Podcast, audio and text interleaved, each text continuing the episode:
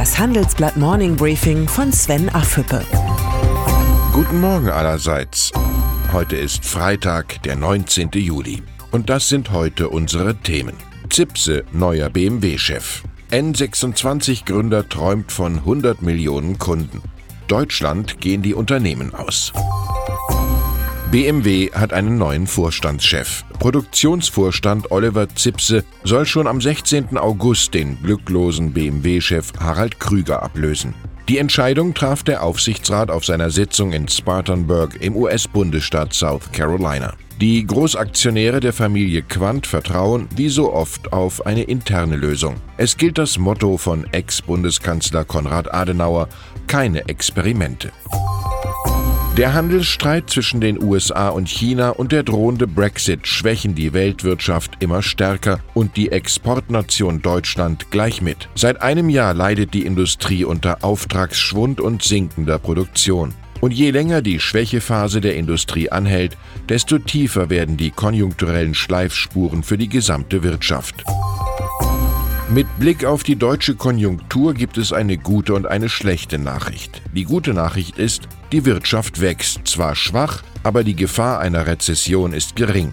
Die schlechte Nachricht ist, es gibt wenig Hoffnung auf Besserung. In dem Entwurf ihrer Abschlusserklärung halten die Finanzminister der G7-Staaten skeptisch fest, die Risiken sind weiter abwärts gerichtet.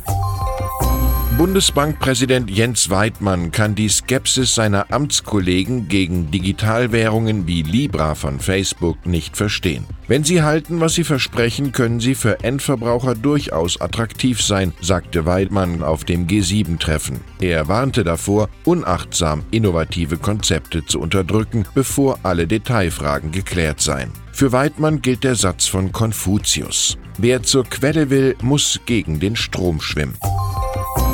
Die EU-Kommission hat die Übernahme des Kabelnetzbetreibers Unity Media durch Vodafone genehmigt. Für 18,4 Milliarden Euro übernehmen die Briten das Kölner Unternehmen.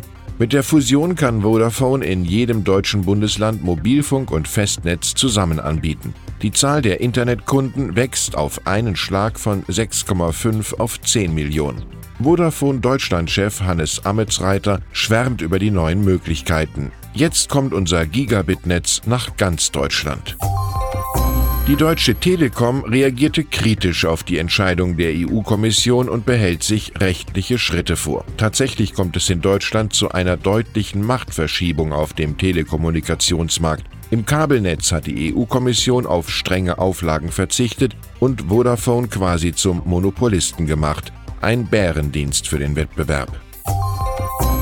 Im aktuellen Handelsblatt Podcast Disrupt geht es um Innovation und Geld. Mein Kollege Sebastian Mattes hat mit N26 Mitgründer Valentin Stalf diskutiert. Seit dieser Woche ist die Smartphone Bank eines der wertvollsten Startups Deutschlands. In 28 Ländern ist das junge Unternehmen bereits aktiv. Jeden Tag gewinnt es rund 10.000 neue Kunden. Stalf ist nicht nur ein erfolgreicher Gründer, sondern auch ein optimistischer. Wir glauben, dass wir die Chance haben, ein Unternehmen aufzubauen, das irgendwann einmal 50, vielleicht sogar 100 Millionen Kunden hat. Leider gibt es viel zu wenige Gründer wie Valentin Stalf. Die Zahl der Gründungen geht in Deutschland kontinuierlich zurück.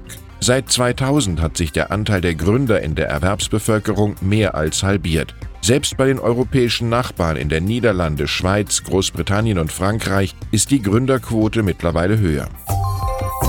Die aktuelle Titelgeschichte Unternehmer gesucht geht den Ursachen für den Gründerschwund in Deutschland auf den Grund. Das Ergebnis ist ein wenig ernüchternd. Firmengründungen werden vor allem durch Mutlosigkeit, Bürokratie und Kapitalmangel erschwert. Es gibt viele gute Ideen, aber keine Geschäftsmodelle. Der Befund sollte ein Weckruf an die Politik sein, die Rahmenbedingungen für Unternehmensgründungen zu verbessern. Deutschland braucht mehr Menschen, die so denken wie einst Apple-Gründer Steve Jobs. Der reichste Mann auf dem Friedhof zu sein, bedeutet mir nichts. Ich möchte mich abends ins Bett legen mit dem Wissen, etwas Wunderbares geschaffen zu haben. Ich wünsche Ihnen ein erholsames Wochenende mit vielen Ideen. Herzliche Grüße, Ihr Sven Affüppe. Hören Sie nun noch unsere Highlights der Woche. Die Zahl der Woche ist 383. Mit 383 Stimmen und damit neun Stimmen mehr als benötigt, ist Ursula von der Leyen am Dienstag vom Europaparlament zur neuen EU-Kommissionspräsidentin gewählt worden. Unsere Person der Woche ist Angela Merkel. Mit den Personalien von der Leyen und Kram-Karrenbauer hat sich die Bundeskanzlerin an ihrem 65. Geburtstag reich beschenkt. Und das Zitat der Woche kommt von Bundesbankpräsident Jens Weidmann. Es geht nicht darum, unachtsam innovative Konzepte zu unterdrücken. Weidmann sieht trotz aller Risiken auch mögliche Vorteile für die Verbraucher durch neuartige Digitalwährungen wie Facebooks Libra.